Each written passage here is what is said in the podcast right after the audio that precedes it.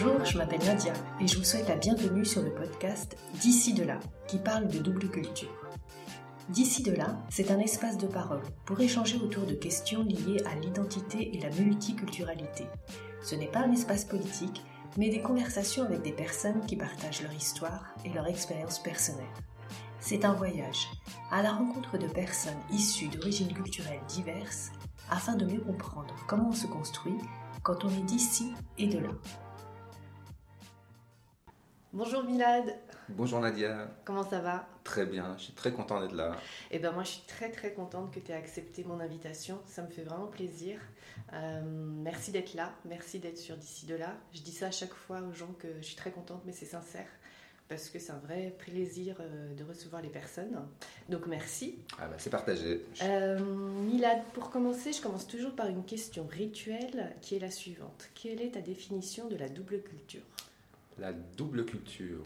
Alors, euh, j'ai une réponse brève et une réponse longue. Écoute, longue, allons-y. allons-y, on a le temps. bon, ah, je vais commencer par la brève parce que ça se complète. Alors, pour euh, la réponse brève, je dirais qu'une double culture, pour moi, ce serait deux cultures qui habiteraient en couple dans un même esprit. D'accord. Voilà. Pourquoi en couple? Parce que pas en colocation. En fait, quand deux personnes habitent en colocation ensemble, euh, les, deux ont des contours euh, assez précises. Donc on peut dire que voilà, ça c'est l'espace de l'un, ça c'est l'espace de l'autre. Et puis les endroits où il y a de l'interaction, où il y a coexistence, en fait souvent c'est euh, réglé par un discours explicite. Qui fait quoi, comment, quand, etc. En couple, c'est un peu plus flou.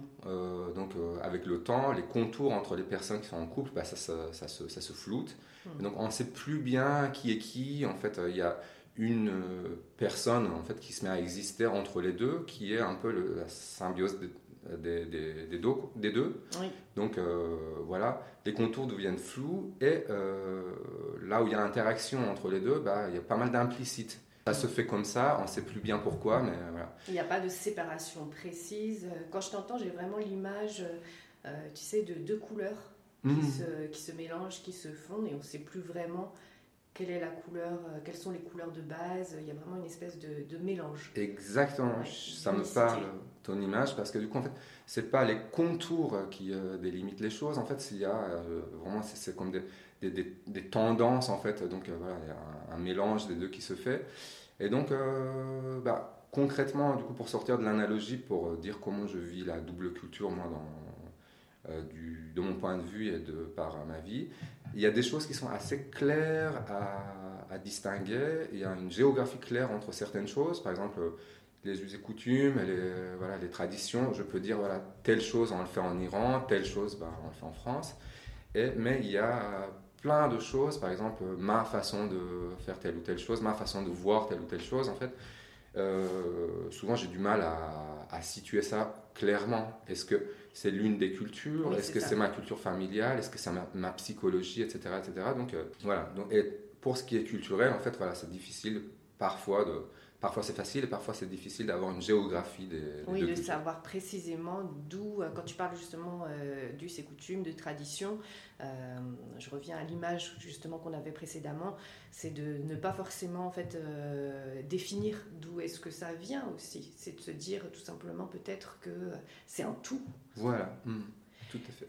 Milad, est-ce que euh, tu peux un peu euh, te présenter, nous expliquer un petit peu dans quelles circonstances euh, tu es arrivé en France? Alors, donc, j'ai 43 ans. Je suis né en Iran en 1980. Et 1980, c'était un an après la révolution iranienne qui a mis en place par des tours de passe-passe le, gouvernement théocratique actuel qu'on connaît à l'Iran. Et c'était aussi l'année du début de la guerre Iran-Irak qui a duré 9 ans. Donc euh, ma vie personnelle et mon histoire familiale euh, s'est située dans l'onde de choc de ces deux événements-là. Et euh, moi, je n'ai pas été touché personnellement dans ma chair, mais voilà, on a un peu comme les, vagues de, ces, de, ces, deux événements-là. Du coup, tout le monde, ma famille, comme tous les Iraniens, ont subi en fait un peu les, va-et-vient, les remous de ces, ces événements. Ils ont été impactés. Oui. Et euh, donc, je, à Euh, quand j'étais adolescent, il y a eu une rupture nette parce que j'ai quitté l'Iran et je suis venu habiter en France. j'ai vécu avec mon frère à l'époque. Là, quand je fais le compte, du coup, je suis à un tiers, de tiers de, de vie dans les deux pays parce que j'ai vécu presque 14 ans en Iran et presque 29 ans en France. Donc tu es arrivé en France, tu avais 14 ans Voilà. D'accord. J'avais 13 ans et demi. Le demi a sa, son importance en fait euh, dans, l'histoire, mais voilà, donc j'avais presque 14 ans. Tu arrives en France, tu vas chez ton frère, Mhm. et euh, qu'est-ce qui fait que tu ne repars pas et que tu t'installes finalement euh, en France? Alors, euh, je suis venu à la base pour des vacances d'été. Donc, euh, de 13 ans et demi, l'importance c'est là, c'est que euh, selon la loi iranienne, jusqu'à l'âge de 14 ans, on peut être accompagnateur dans le passeport de l'un de ses parents et quitter l'Iran Mhm. temporairement.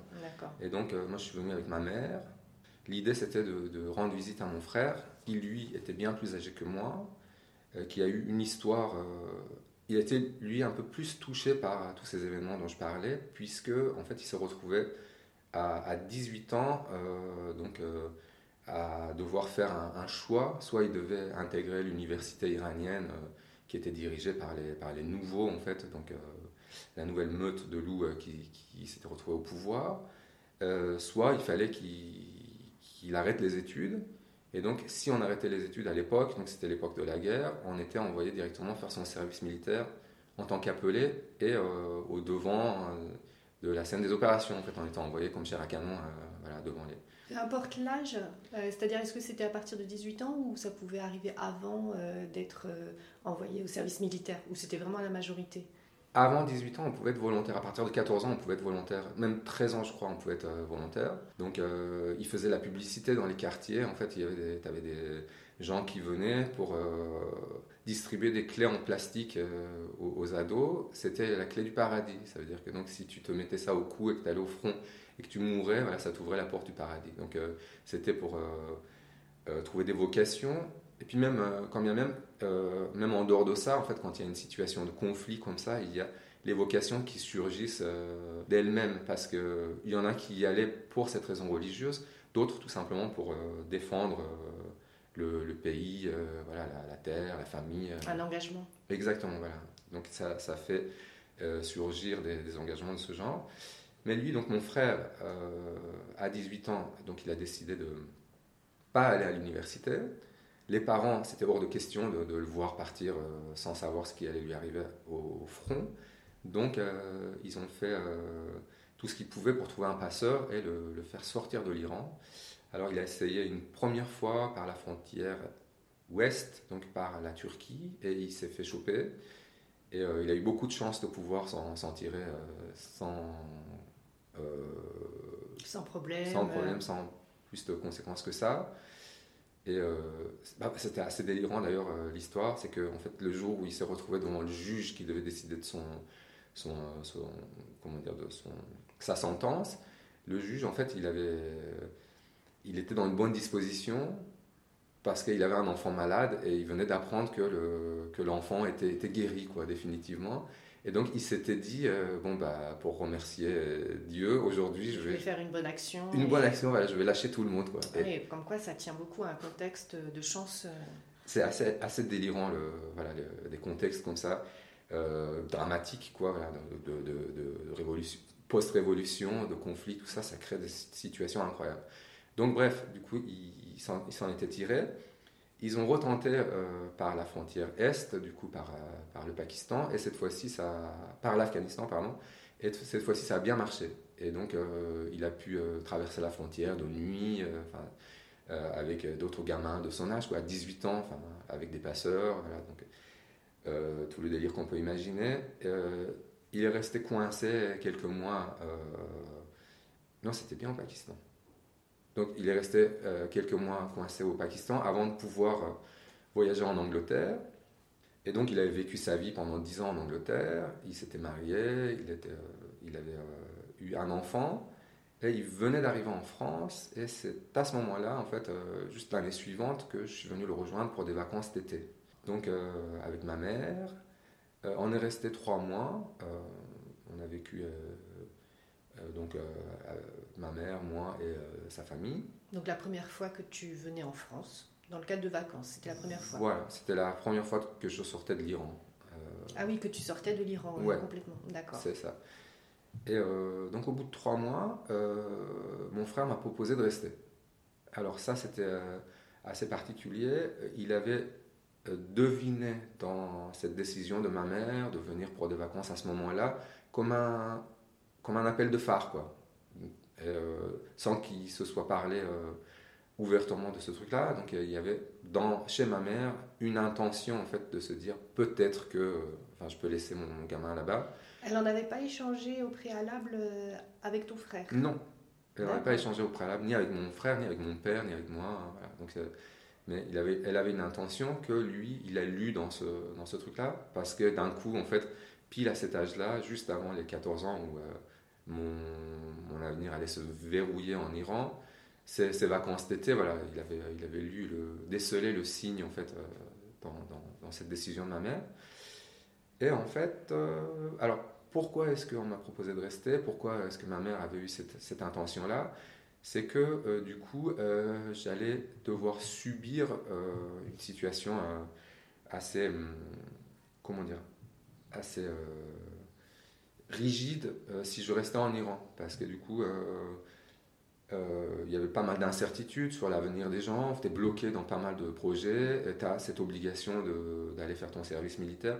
Bon, il y avait plus de conflits à ce moment-là, en fait la guerre Iran-Irak était finie, mais on ne sait jamais. Enfin, voilà, oui, il y avait quand même un... Ça avait créé quand même un climat, j'imagine, d'anxiété, de peur euh, par rapport à l'avenir malgré tout. Tout à fait. Et puis il y avait un bloc, en fait, euh, l'Iran et quelques autres pays, envers et contre tout. Enfin, il y avait tout l'Occident, en fait, sur le front d'en face. Donc il y avait beaucoup d'incertitudes. Et voilà, donc l'idée, c'était de faire de la prévention de tout ça. Et donc, du coup, mon frère me demande si je veux rester. Je tâte un peu toute la situation à, 14 ans, il se trouve qu'on est quand même averti de ce genre de trucs. Euh, en Iran, on voit les gens vivre euh, euh, la vie rude qu'ils peuvent avoir, etc. etc. J'ai demandé quelques jours de réflexion et puis après, j'ai décidé de rester avec lui en France. D'accord, c'est une sacrée décision et du coup, tu t'y attendais pas Non. Et donc après, il a fallu appeler mon père pour lui dire hey, le petit, il va, il va rester. C'était pas des vacances, finalement. Ça. ça se prolonge, voilà. Ton père, comment il a vécu ça?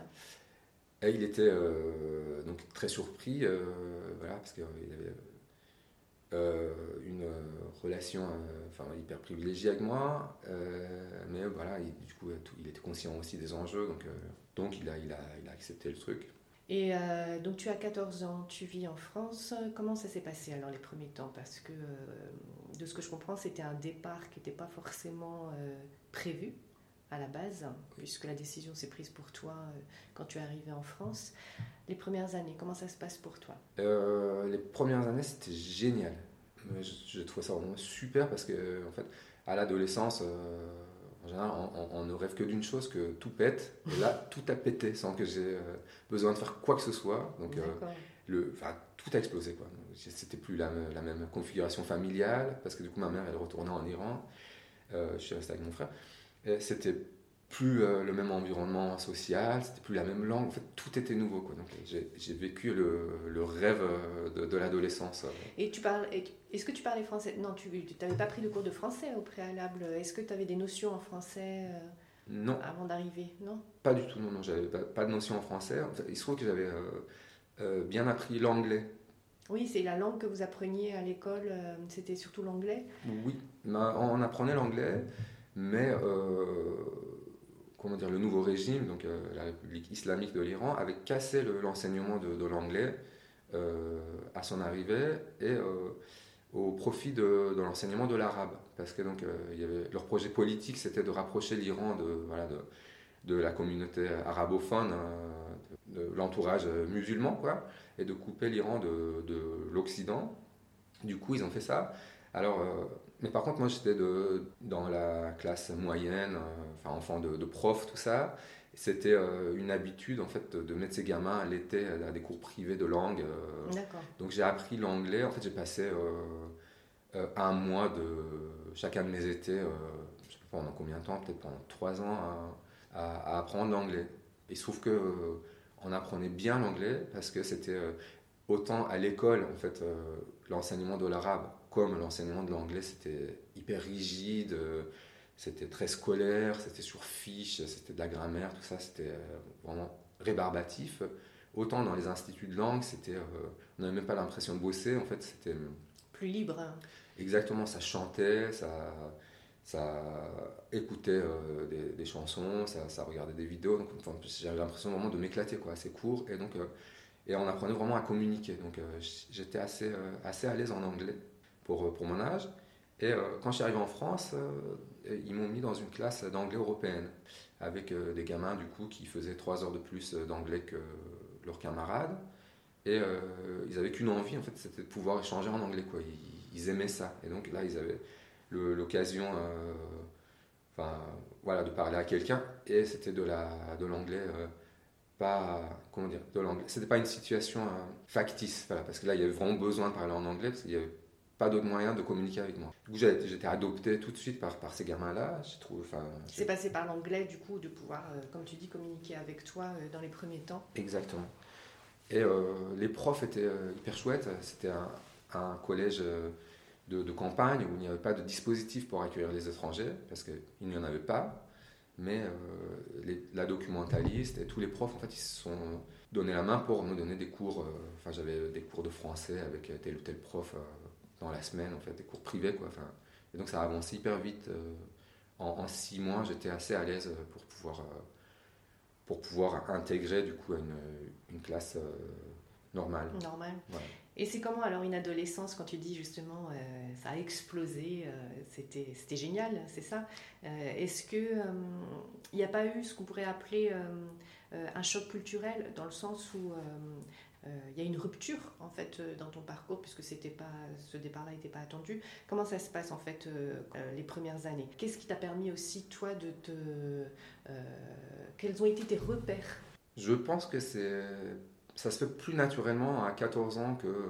C'est plus facile, tu penses? Je pense. En fait, euh, je. Que adulte Comparé à, à d'autres personnes, à d'autres Iraniens que j'ai rencontrés par la suite, par exemple, qui, euh, qui, avaient fait leurs études et qui venaient pour, la, pour le master, en fait, qui étaient beaucoup plus imprégnés d'un état d'esprit, d'une façon de fonctionner. Eux, ils vivaient clairement le choc, en fait. Euh, mais pour moi, ça s'est pas passé comme ça. Aussi parce que, en fait, donc ça me ramène à, la définition longue de la double culture. Euh, Tout à fait.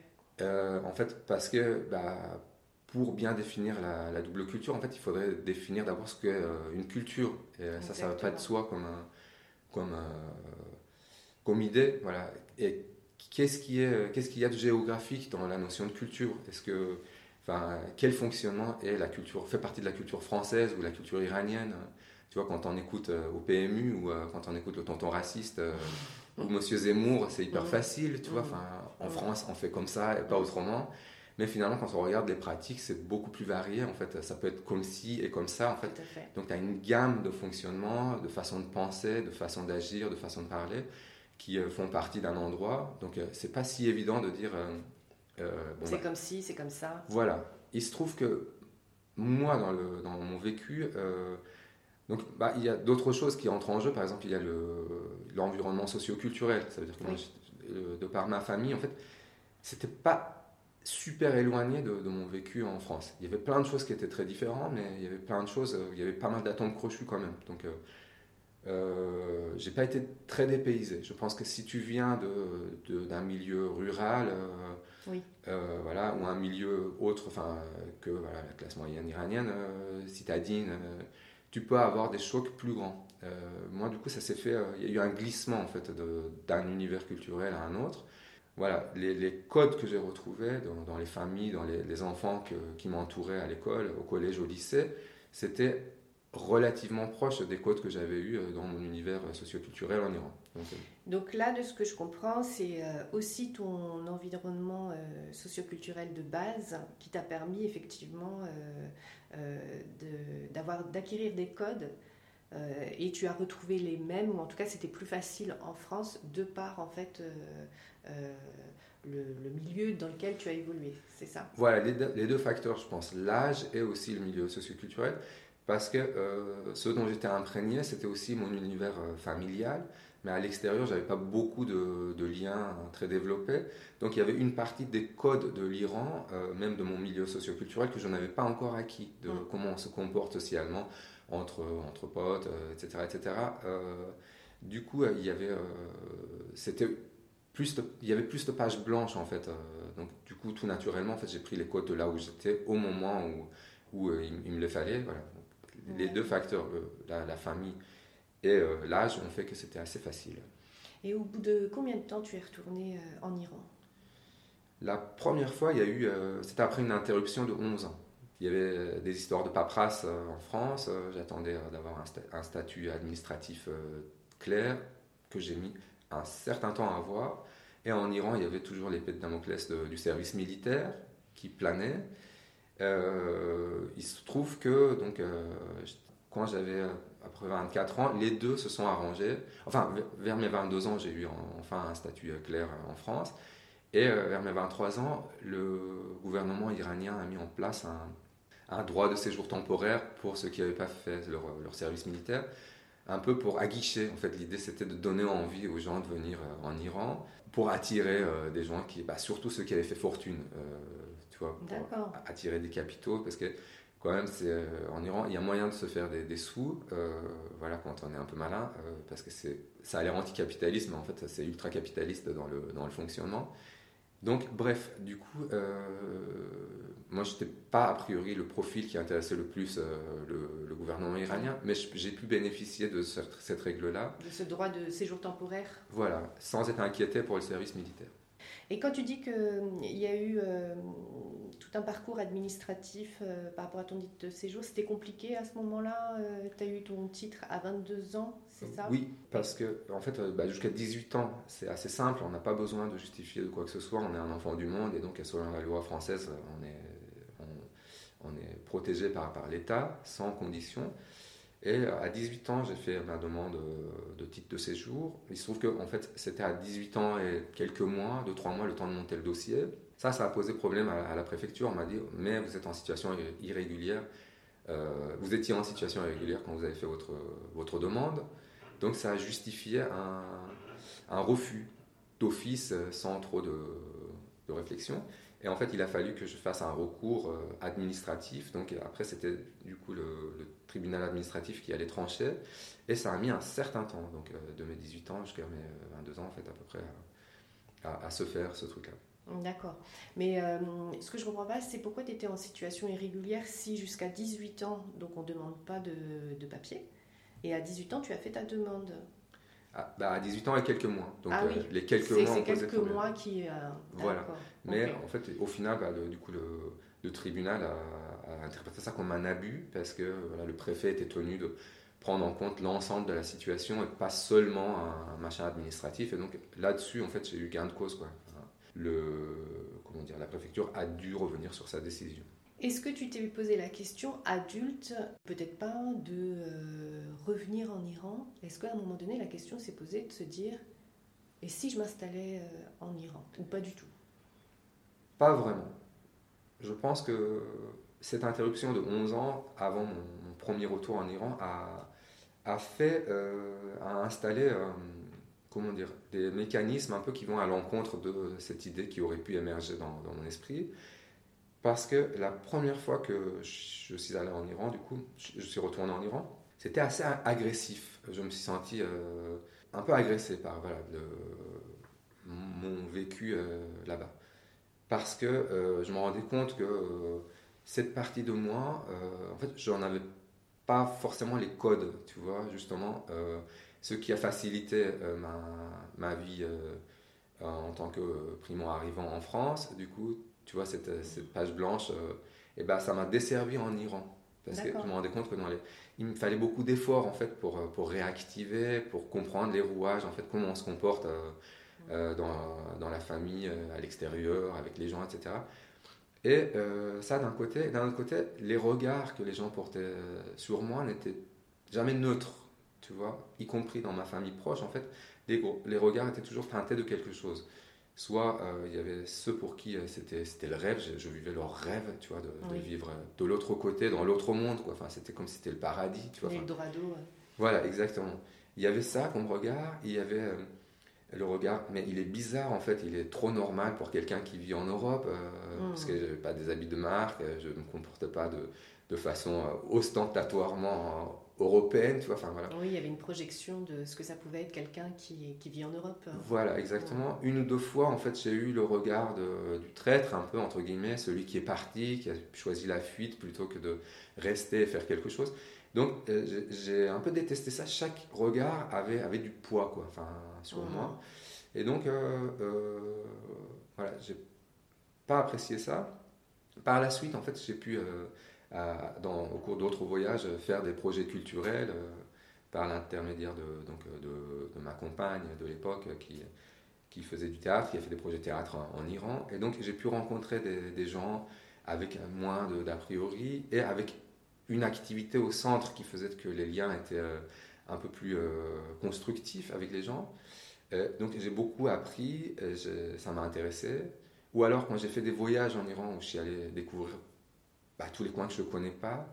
Et euh, en fait, en Iran, vraiment, au niveau géographique et au niveau culturel, il y a un patchwork euh, assez hallucinant. C'est beaucoup moins uniforme, en fait, la vie euh, d'une région à une autre que ce mmh. qu'on peut constater en France.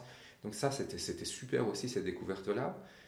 Mais voilà, je, je regarde l'Iran avec la curiosité que peut avoir un, entre guillemets, un, Européen qui irait en Iran. Tu vois, donc, et, ah, pas avec euh, le regard de quelqu'un qui se dirait Ah, c'est mes racines, c'est la part euh, la plus euh, profonde de moi et je voudrais vivre dans cet endroit-là. D'accord. Et Milad, tu es papa. Et est-ce que la question de la transmission par rapport à tes enfants, elle était importante pour toi ou pas? Est-ce que c'est quelque chose qui t'a questionné? Pour moi, transmettre ce que je pouvais de, de, la langue et de la culture iranienne à mes enfants, c'était essentiel. C'était euh, vraiment au centre des préoccupations dès le début quand j'ai eu euh, des enfants. Euh, parce que je considère une culture comme une fenêtre nouvelle sur le monde. Tout à fait. Donc, chaque langue a sa façon de catégoriser le monde et, chaque, et ça donne accès à, un trésor en fait de, de, façon de voir le monde, donc à travers euh, ne serait-ce que la parole avec les gens, les locuteurs qui ont un, système de pensée, ou avec, euh, à travers les, films, les livres, etc. etc. Donc, pour moi, c'était hyper important de, leur donner cette, cette fenêtre-là sur, sur, le monde. Et, euh, en plus, j'étais à une époque où les études, la société encourageaient ce type de comportement, la transmission de, de langues autres, alors qu'avant, en fait, il y a eu des périodes où même, par exemple, les, la psychologie cognitive euh, pensait que c'était néfaste pour les gamins, que ça créait des confusions. Donc il y, a, eu plein de générations de parents euh, qui ont, courants euh, différents. voilà, qui ont déconseillé de faire ça. Donc moi j'étais tombé à la bonne période. Et, donc on a décidé avec la maman de, de, mes gamins de vraiment dissocier les deux langues. Ça c'était une, une recommandation qu'on nous avait faite et que j'avais trouvé assez intelligent. Que donc elle, elle est française, euh, qu'elle leur parle en français uniquement et moi en persan uniquement. Donc ça, ce qu'on m'avait dit, c'est que ça crée un, comment dire, un, une catégorisation plus facile pour les gamins. Dans quel sens euh? Dans le sens où euh, ils associent clairement une langue, une structure de langue, un ah lexique à la langue de papa et à la langue de maman. Mmh. donc ça, alors que par exemple, en fait, on entend dans, les créoles, ceux qui, ceux, qui vivent euh, à La Réunion, par exemple, j'ai un, ami réunionnais qui me disait qu'il utilisait plein de, de, mots sans savoir d'où ça vient, parce que la communauté, les, les, communautés qui coexistent en fait font que bah, il y a un, un, mélange un mélange magnifique en fait de choses. on, ne sait même plus la provenance des choses. Quoi. Mais là, du coup, en fait, l'idée c'était, c'était qu'ils distinguent les deux et qu'ils puissent euh, les, catégoriser. Donc, euh, le plus facile, c'était, bah voilà, ça c'est papa, ça c'est maman. Quoi. je leur ai parlé quasi exclusivement jusqu'à leurs 3 ans euh, en persan. Ils, ils, allaient à la crèche, mais donc jusqu'à leurs 3 ans, en fait, il y avait une égalité de compétences entre les deux langues. En fait, de, leur part, ils comprenaient et ils produisaient autant dans, les deux langues. Avec l'entrée à l'école, en fait, ça c'est la, la, situation a un peu changé. Donc leur français en, quelques mois, leur français a pris le, dessus. Et, euh, Oui, parce qu'ils côtoyaient aussi euh, plus d'enfants peut-être, euh, plus de personnes extérieures qui parlaient la langue française. Exactement. Et aussi, du coup, on leur parlait en français dans le but de leur faire, de leur enseigner le français. C'était différent de la crèche où c'était plutôt de l'affectif. En fait, là, il y avait clairement l'apprentissage qui était au centre. Donc, leurs compétences en français ont explosé. Et je pense que c'est le, moment où ils se sont rendus compte aussi que, mais papa, il, parle français en fait. Donc, On peut lui parler français. Exactement. Euh, pas fou, euh, voilà. Donc, euh, du coup, ils se sont mis à me répondre en français. Et donc, pendant un certain temps, du coup, je, je continuais à leur parler en, persan. Pas exiger, mais les inciter fortement à me parler en, en persan.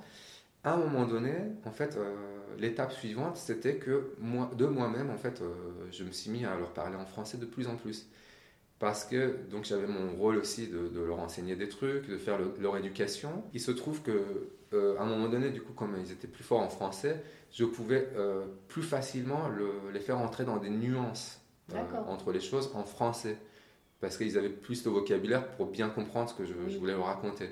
Pour pouvoir échanger avec eux et sur des trucs plus subtils, voilà. et, tout à fait. et, du coup, j'ai commencé à switcher en, français, et puis à un moment donné, sans m'en rendre compte, ben, je me suis rendu compte que je leur parlais quasi exclusivement en français. Oui, mais c'est intéressant parce que, comme quoi, ça, ça, passe par la langue, mais par euh, bien d'autres choses, puisque, euh, comme tu dis, tu as communiqué avec eux en français sur des choses plus subtiles sur ta, sur ta culture. Oui. C'est ça qui est intéressant. C'est au, contraire, ça permet d'ouvrir justement euh, et de faire découvrir d'autres choses. Et justement, en parlant de, la culture, est-ce que vers quoi tu les as amenés? Est-ce que ça s'est passé par euh, la découverte de, la lecture, euh, de, de, milieu artistique, de, musique, de cuisine, par quoi c'est passé pour toi? Il y a eu pas mal de choses. Je n'ai pas forcément conscientisé euh, ce que je leur apportais de la culture iranienne, mais dès le début, par exemple, je leur chantais des berceuses en, persan, qui n'étaient pas forcément des berceuses d'ailleurs, des, chansons qui, m'avaient touché, en fait, une, petite collection de, de chants que j'avais dans ma mémoire.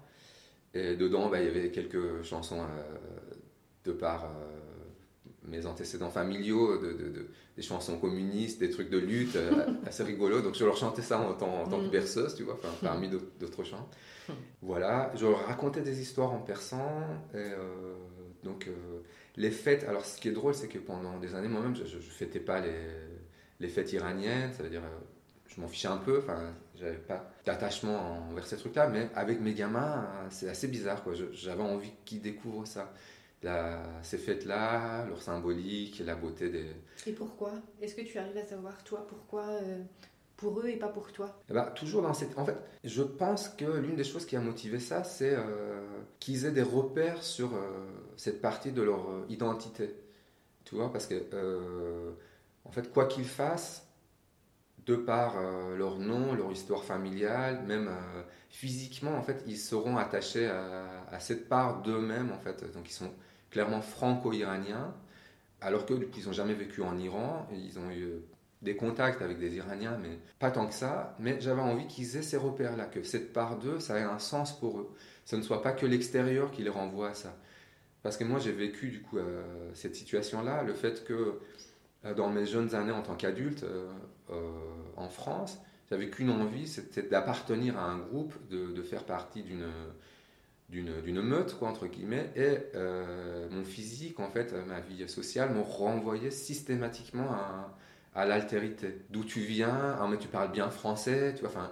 Et donc, c'est des trucs qui m'ont travaillé. Et il se trouve que moi, j'étais imprégné de la culture iranienne, donc... Euh, voilà, il y avait, je pouvais en fait affirmer cette part-là que, qui d'un coup en fait devenait explicite de par enfin, les, les, renvois que les autres me faisaient sur cette altérité-là.